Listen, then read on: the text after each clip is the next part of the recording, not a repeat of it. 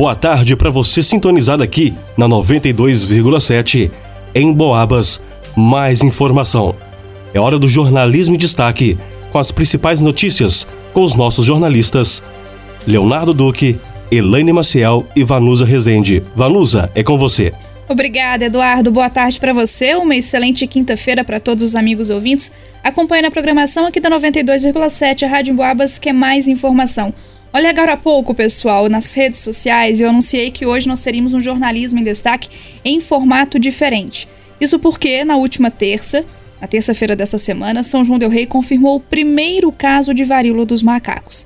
E depois de ver a disseminação da doença em várias partes do mundo, a chegada dela ao nosso município gerou preocupação e algumas dúvidas. Por isso, hoje, o nosso jornalismo em destaque é especial. Estamos recebendo em nossos estúdios o Dr. Vinícius Rezende, que vai esclarecer para a gente o que de fato é a varíola dos macacos. Antes de começar a conversar com o Vinícius, dou boa tarde a Elaine Maciel, Leonardo Duque, e a gente vai conversar aqui com o Dr. Vinícius em várias vozes, viu, pessoal? Boa tarde para vocês, a gente vai perguntando aqui ao longo da nossa programação, combinado? Combinado, boa tarde a todos. Boa tarde, Vanusa, boa tarde a todos os ouvintes. Bom, vou começar então, Vinícius, desejando uma ótima tarde para você e agradecendo esse tempinho você conversar aqui com a gente. Mais uma vez na 92,7. Se eu não me engano, se eu estiver enganada, pode corrigir. Da última vez que você conversou aqui com a gente, você ainda era acadêmico em medicina, agora já formado exercendo a profissão, né? Exatamente isso, Vanusa. Boa tarde a você, boa tarde, Duque, boa tarde, Elaine. E boa tarde você, amigo ouvinte que está conosco nessa tarde. Um grande prazer, a gente volta aqui agora presencialmente, sem máscara, né? Já caminhando aí para esse fim da pandemia, graças a Deus. E volto agora como médico, né? A única diferença é o tempo e um pouco do conhecimento que a gente vai adquirindo ao longo da vida. E hoje vamos falar de um tema muito importante, um tema aí que está nas redes, né? Que está no momento e que está nos preocupando. E por isso, vamos aqui hoje fazer o nosso papel principal de comunicação e promoção de saúde. Legal, Vinícius, sempre muito bem-vindo, viu? Olha, explica pra gente então o que é a varíola dos macacos. E aproveitando essa pergunta, muita gente acredita que a doença vem do pobre do bichinho, do macaco, mas na verdade não tem ligação nenhuma, né? Não, não. Na verdade, ela é uma infecção, sim, de zoonoses, né? Onde a gente ainda está estudando sobre os possíveis reservatórios, né? Onde a gente vê que os macacos podem estar sendo, mas não. É um vírus, na verdade, né? Ele tem até um nome de. A gente chama de monkeypox, mas é o orthopox vírus, né? Que é o nome técnico desse vírus. E ele é um vírus que ele tem um tempo de incubação, né? A partir do momento de contato, onde a gente vai estar conversando hoje, de 6 até 13 dias, né? Que alguns períodos podem chegar até de 21 dias de incubação. Mas é um vírus assim que ele foi encontrado ainda, né, principalmente estudado lá na região da África, e a gente tem até dois tipos desse vírus lá.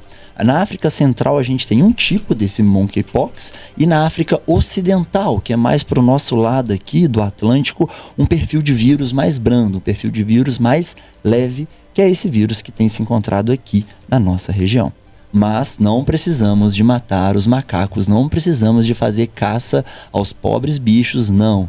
Muito pelo contrário, o que a gente precisa dar é equilíbrio para que a natureza continue proporcionando e dando saúde para todos nós.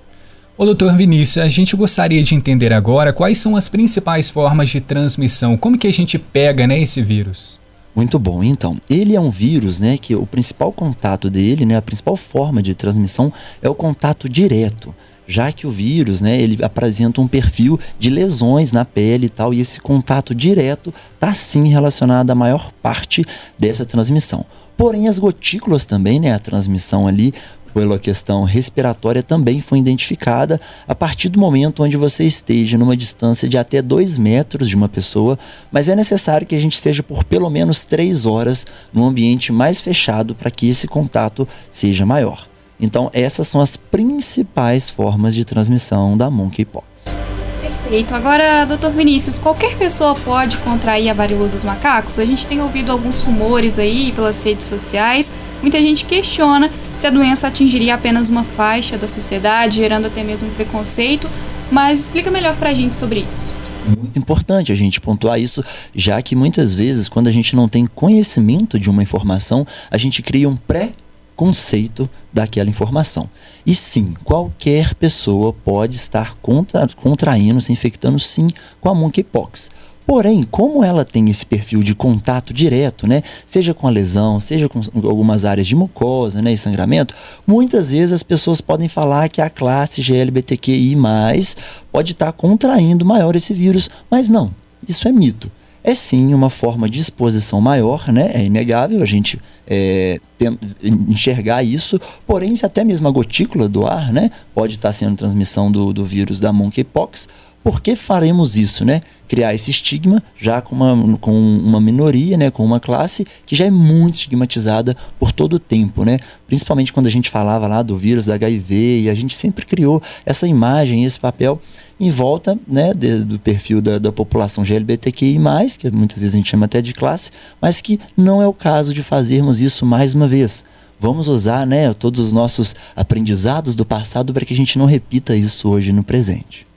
Legal, importante esclarecimento, até porque a gente veio acompanhando aqui no estado, por exemplo, né, Vinícius? A gente tinha aí as grandes confirmações, as primeiras confirmações, todos em homens, né? Numa determinada faixa etária, enfim, mas hoje a gente já tem casos de crianças confirmadas com a doença. Exatamente, é onde eu queria pontuar, porque a gente tem alguns casos onde a monkeypox pode apresentar um quadro maior de gravidade, que são, por exemplo, nas crianças abaixo de 8 anos e nas pessoas que são imunocomprometidas, pessoas que fazem tratamento para câncer, que usam medicações assim para doenças autoimunes, né, aquelas doenças reumatológicas onde o próprio corpo começa a se autodestruir e aí com isso ela usa uma medicação para que baixe a imunidade, mas graças a Deus a gente vê que os casos letais né, da monkeypox eles têm chegado a 3% o que é um número pequeno comparados a todos os outros números, né?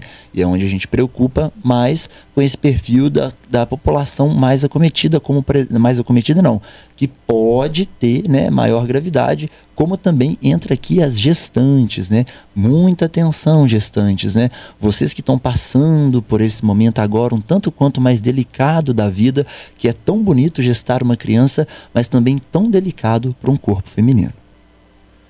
Olha, pessoal, continuando agora para a gente falar um pouquinho sobre uma discussão em rede nacional, é sobre a possível liberação de vacina contra a varíola dos macacos. Doutor Vinícius, nós já temos uma vacina oficial? Boa pergunta. Na verdade, a gente já tem sim uma vacina oficial que ela é produzida por uma indústria dinamarquesa, né? Mas essa vacina, assim, os estudos mostraram que ela tem até 80% de eficácia na questão de evitar, né, a própria transmissão da doença, como também de pegar um caso grave.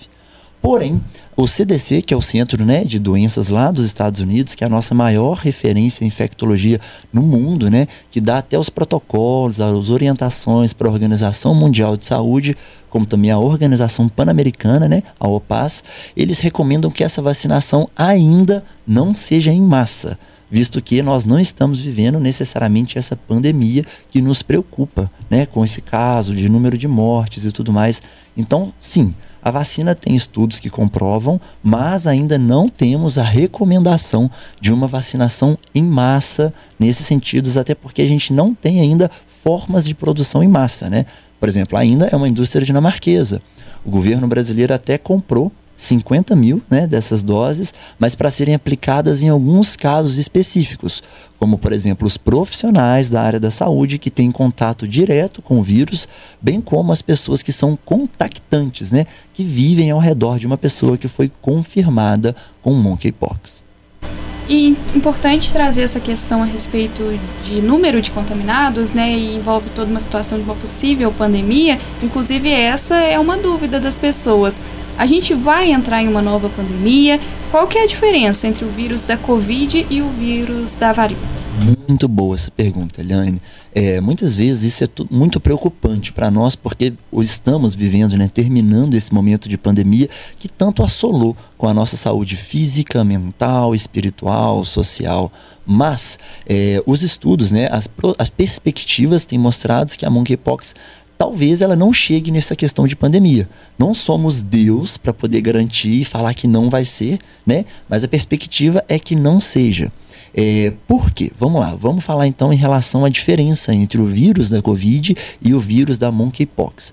O vírus da Covid, ele é um padrão de vírus mais respiratório, que vai cometer a nossa parte respiratória, mas também com alguns efeitos sistêmicos, ou seja, no corpo inteiro. Como a gente foi visto, né, que o vírus da Covid pode gerar muita dor abdominal, diarreia, né, que são sintomas além dos sintomas respiratórios. A diferença acaba sendo no perfil de replicação do vírus, onde esse vírus se instala. Porque quando nós temos contato com o vírus, esse vírus ele tem uma porta de entrada no nosso organismo, né? Que são esses receptores. Então a gente tem os vírus que podem entrar pela pele, né? Como por exemplo a monkeypox por, por, por lesões e vírus que podem ser atingidos pela questão respiratória, que é por exemplo o vírus da COVID, que tem uma altíssima transmissão, né? Como também a gente viu que os casos graves não chegaram a ser tantos, mas aqueles que aconteceram vieram a óbito, infelizmente. Né? Você, amigo ouvinte, que está aí me ouvindo, se perdeu algum familiar durante essa pandemia, meus sentimentos. É, espero que não passamos por isso novamente. Por isso eu também solicito para que você, nesse ano agora de eleição, pense muito bem qual será o seu candidato, quem vai te representar, para que a gente possa ter políticas públicas eficientes de prevenção e promoção de saúde. Afinal de contas, vacinas salvam vidas. Inclusive, antes da gente encerrar, ainda tem algumas perguntas, mas depois eu quero te falar sobre a questão da campanha de multivacinação que a gente está tendo, para fazer um apelo, inclusive, para os pais e responsáveis levarem os pequenos a se vacinar. Só para eu não esquecer, viu, Vinícius? Porque tá aqui para eu perguntar. Tá, e só para puxar aí o gancho que você disse. Ô, Vinícius, quais são os principais sintomas e como é o início da manifestação da doença? Porque, falando assim na, na linguagem popular, os primeiros sintomas, aquelas feridas em que a gente vê, que, que são divulgados aí na, na, nas mídias, enfim, é feio, assusta, mas, no entanto, não são os primeiros sintomas aquelas feridas, né, Vinícius? Não, não são os primeiros sintomas. Na verdade, quando a gente está falando numa infecção viral, a gente está falando de uma resposta do nosso corpo a esse vírus. E resposta a vírus se chama febre. Então, o primeiro ponto é febre.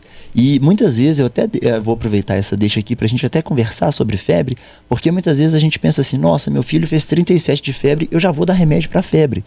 Calma. Essa resposta da febre é para que a gente aumente a temperatura do nosso corpo e aumentando a temperatura a gente consegue eliminar alguns vírus. A gente destrói eles pelo calor. Então a resposta da febre é uma resposta imunológica normal. A partir do momento que essa febre chega a 38,2 para mais, sim, entraremos com medicação.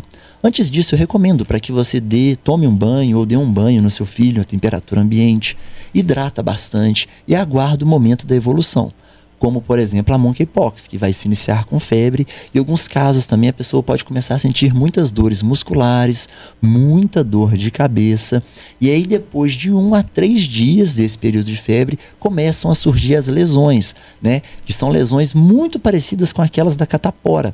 95% dessas lesões tendem a ficar na região de face e membros, como também em regiões inguinais. Junto com essas regiões inguinais, é muito comum a gente ver aqueles carocinhos, aquelas ínguas, que são quem? Os nossos linfonodos, que são os nossos soldadinhos que vão combater essa infecção. Então, eles aumentam de tamanho para produzir mais esses soldadinhos para a gente dar conta de lutar contra essa infecção. E aí, nesse caso, entra até alguns perfis de diagnóstico diferencial. E aí, será que é monkeypox? Será que não é varicela, a famosa catapora? Será que não é sífilis, né? A sífilis, né, quando ela já está num estágio um pouco mais avançado, ela apresenta também essas lesões na palma da mão, planta dos pés. Por isso é muito importante, caso você esteja com alguma dessas lesões, procurar a unidade de saúde mais próxima da sua casa, ir a uma consulta com o médico ou enfermeiro, a equipe de saúde da família que está pronta e capacitada. Por quê? Precisamos de cercar essa transmissão. Pois essa pessoa, a partir do momento que ela apresenta essas lesões, ela tem altíssimo potencial de transmissão.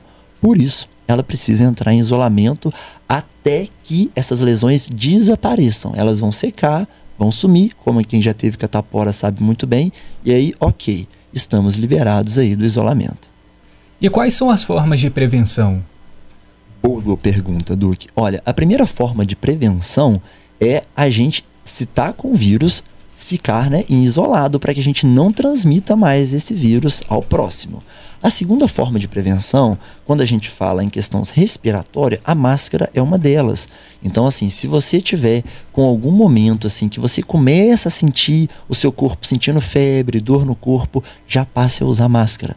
Porque não sabemos se pode ser um sintoma respiratório que vai começar, né? Ou seja, uma gripe, um covid, ou se pode ser a própria monkeypox nesse sentido e, em caso né, dessas lesões, evitar o contato com elas, né? Deixar essa pessoa mais isolada possível, né? Mantendo contato, nem que seja pela rede social. Afinal de contas, esses seres humanos precisam de saúde mental também, mas também que os utensílios sejam separados, como toalhas de banho, momentos, né? Casa e tal, e que ele esteja todo amparado nesse momento, né? Essas são as principais formas de transmissão. Vinícius, a Forma gente. de prevenção, desculpa. A gente, se tiver algum sintoma, a gente pode procurar a unidade básica de saúde? Qual que é essa recomendação? Muito boa essa pergunta, porque muitas vezes, quando estamos tomados pela ansiedade, a gente uma consulta rápida, a gente busca quem? A UPA, né? A unidade de pronto atendimento, e a gente acaba assim congestionando aquele serviço que já é bastante tumultuado nesse sentido. Sim, as unidades básicas de saúde, né, compostas pela equipe de saúde da família, onde temos médicos, enfermeiros, técnicos, psicólogos, eles estão aí no seu bairro, comunidade que nos ouve, para poder te atender. Lá é a porta de entrada para que a gente possa ter o primeiro atendimento inicial, onde a própria equipe de enfermagem também é capaz de fazer esse acolhimento e identificação desses casos para que eles também sejam notificados. A monkeypox tem que ser notificada, como também fizemos né, com os outros vírus, para que a gente possa ter dados em mãos, a fim de que podemos é, valorizar esses dados e ver se vamos entrar numa pandemia ou não. Então, sim, a unidade básica de saúde é a sua primeira forma de entrada, porque estamos falando né, de casos leves, né? Mais de 90% dos casos são leves. Por isso, não precisamos de necessariamente estar indo a uma unidade de pronto atendimento, que é a UPA, que já é uma unidade para a gente tratar doenças mais agudas. Ou seja, quando a gente precisa de tomar remédio na veia, quando a gente precisa de fazer um exame muito urgente, quando nós, de uma forma súbita, começamos a passar muito mal né? E aí, sim, a gente precisa de ir a uma unidade de urgência e emergência, que são os prontos atendimentos. Pessoal, agora são duas horas mais 22 minutos. O Jornalismo em Destaque em formato especial. Nesta quinta-feira, dia 15 de setembro, estamos conversando com o doutor Vinícius Rezende, ele que está nos explicando aí sobre essa questão da varíola dos macacos. Doutor Vinícius, a gente já quer agradecer a sua participação aqui no Jornalismo em Destaque. Muito bom bater esse papo com você esclarecedor, inclusive. Nesse momento a gente precisa de esclarecimentos, né? E é sobre esclarecimentos que eu gostaria de finalizar a sua participação por aqui, porque infelizmente a gente tem dados é, regionais e assim como os dados estaduais e nacionais sobre a baixa cobertura vacinal das crianças. A gente está em campanha de multivacinação e campanha contra a poliomielite. E muitos desses pais irresponsáveis que não estão levando as crianças, eles foram vacinados e por, por isso talvez não saibam da importância de levar a, as crianças a serem vacinadas, se esqueceram do perigo dessa doença. Inclusive aqui no nosso roteiro a gente perguntou: já tem vacina para isso? Porque quando veio a Covid, todo mundo queria a, a vacina, aquela ansiedade muito grande. Essa vacina é gratuita, é fornecida pelo SUS, está em qualquer posto de saúde e a gente está com uma cobertura muito abaixo do ideal, que é os 95%.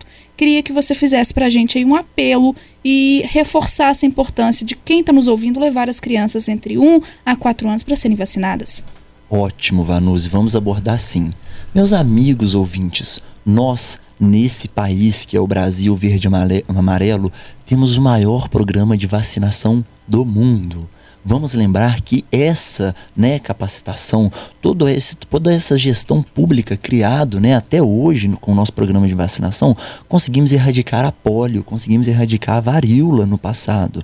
Né? Por quê? Porque fomos vacinados seja né, a vacina, seja mesmo pelo Zé Gotinha, né, pela questão ali da, da, da, vacina quando ela é usada até em forma de gota, não só em agulha, né? Muitas vezes a gente tem medo de agulha, mas não é por aí. Eu acho que o que aconteceu muitas vezes foram os pais pensando às vezes de uma forma mais naturalista, né? Como se nós não, a gente nunca foi vacinado assim, né? Desde a passagem do homem sobre aqui, o início do homem sobre a terra. Então a gente não precisa. Eles acham que essas vacinas, elas vão dar um nocaute no nosso DNA e com o tempo vai gerar doenças gravíssimas. Não. Atenção, pais. Se você tem saúde hoje, é porque você vacinou no passado. Então não vamos ser egoístas no sentido de termos a nossa saúde hoje e não promover a saúde nos nossos pequenos. Afinal de contas, principalmente até os dois anos né, de idade, a gente chama dos mil dias, que é o tempo onde essa criança está dentro da barriga da mãe até os dois anos de idade. A fase dessa criança, desses mil dias, vai definir o resto da vida desse ser. Então a vacinação é importantíssima. Ela já começa no ato do nascimento, onde lá a criança já recebe a vacina da hepatite B. Por isso mesmo a gente vê um número cada vez maior, né? Da questão da, do, do nosso envelhecimento da população de uma forma saudável, porque estamos prevenindo. E vacinas salvam vidas. Eu sei, a vacina da Covid, a gente pode pensar que ela foi feita de uma forma rápida, de uma forma, né, um tanto quanto assim, comparadas às outras, de uma forma assim que às vezes surpreende. Mas também vamos lembrar que hoje os meios tecnológicos estão muito mais avançados que no passado e com isso a gente consegue recursos para poder ter uma vacina mais rápido. E essas vacinas, todas as vacinas, elas são passadas por várias etapas. São quatro etapas para a gente começar a vacinar mesmo a população foram feitos estudos, né? Se hoje estamos saindo dessa pandemia, se hoje nós estamos diminuindo cada vez mais o número de transmissão e o número de mortes, foi porque fomos vacinados. Então, sim, a vacina salvam vidas. Vamos deixar de usar essa pobre ignorância e arrogância, muitas vezes, de acharmos que somos donos da vida de uma criança e por causa disso a gente define se ela vai vacinar ou não. Isso é uma baita irresponsabilidade, que na verdade vai gerar um problema de saúde pública, pois quanto mais indivíduos doentes, principalmente em relação a doenças infecto-contagiosas, maior a propagação disso. E com isso a gente vê, por exemplo, o que aconteceu na pandemia com esse número de mortes, porque não tínhamos vacina. Então vamos colocar a mão na consciência, vamos ao bom senso de sabermos que temos saúde hoje por causa da vacina e por isso a gente também precisa cuidar dos nossos pequenos. Maravilha, Vinícius. Bom, é isso que a gente fala aqui todos os dias. A gente está endossando essa campanha porque são preocupantes os números que a gente vem recebendo das secretarias municipais de saúde. Agora, um profissional falando, né, explicando a importância dessa vacinação para todo mundo, mas em especial para os pequenos, né? Eu, eu, sempre destaco que os pequenos não conseguem sozinhos, né? Precisam da, dos responsáveis. Então você que é pai, você que é mãe, avó, tio, tio, a gente tem até o final de setembro para mudar esses números aí, tá bom? Bom, 2 horas e 27 minutos. Doutor Vinícius Rezende, mais uma vez, muito obrigada pela sua participação aqui no Jornalismo em Destaque. Olha, a casa é sua, viu? Gostou? Diz que tá novinha, né? Fique à vontade para voltar mais vezes, viu? Tá ótimo, Vanusa, Léo, Elaine. Eu agradeço muito o espaço, né? Eu sinto que a gente fez um trabalho muito bom durante o meu período aqui na faculdade, né, na Universidade Federal de São João Del Rei, com esse trabalho de promoção, né, e prevenção de saúde. E eu sinto que esse é o nosso caminho. Eu acho que não adianta a gente querer combater saúde com urgência e emergência. Não necessariamente a gente precisa de hospitais super tecnológicos tecnológicos, vários médicos lá no pronto atendimento, né, na UPA, para poder atender a gente. A gente precisa de prevenção, a gente precisa que as unidades básicas de saúde esteja dentro da sua casa, com um agente comunitário de saúde, que são os olhos da nossa equipe, que esteja acompanhando a saúde da sua família, que a gente esteja prevenindo, para que a gente continue tendo esse envelhecimento saudável. Olha quantos anos, né, as pessoas faleciam no passado e olha hoje, hoje 70 anos é um jovem, né? Hoje a pessoa com 70, 80 anos, ela brinda a vida. Então vamos continuar fazendo isso. E eu acho o programa aqui da Rádio Emboabas incrível. Tenho certeza que voltarei mais vezes para a gente estar tá conversando. O espaço aqui é maravilhoso. E vamos valorizar a comunidade, vamos valorizar esse espaço que a gente tem das rádios ocuparem a nossa vida e ser um grande meio de comunicação porque uma hora essa internet pode falhar. e eu tenho certeza que a rádio a gente vai ter como trabalhar. Inclusive, a gente usa a rádio para falar que o Twitter caiu, que o Facebook caiu, mas a gente continua por aqui.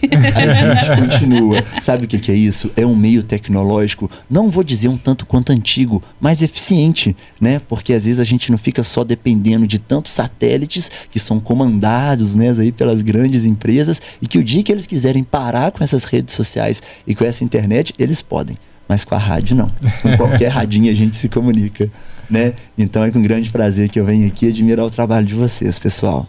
Vinícius, mais uma vez então, obrigado.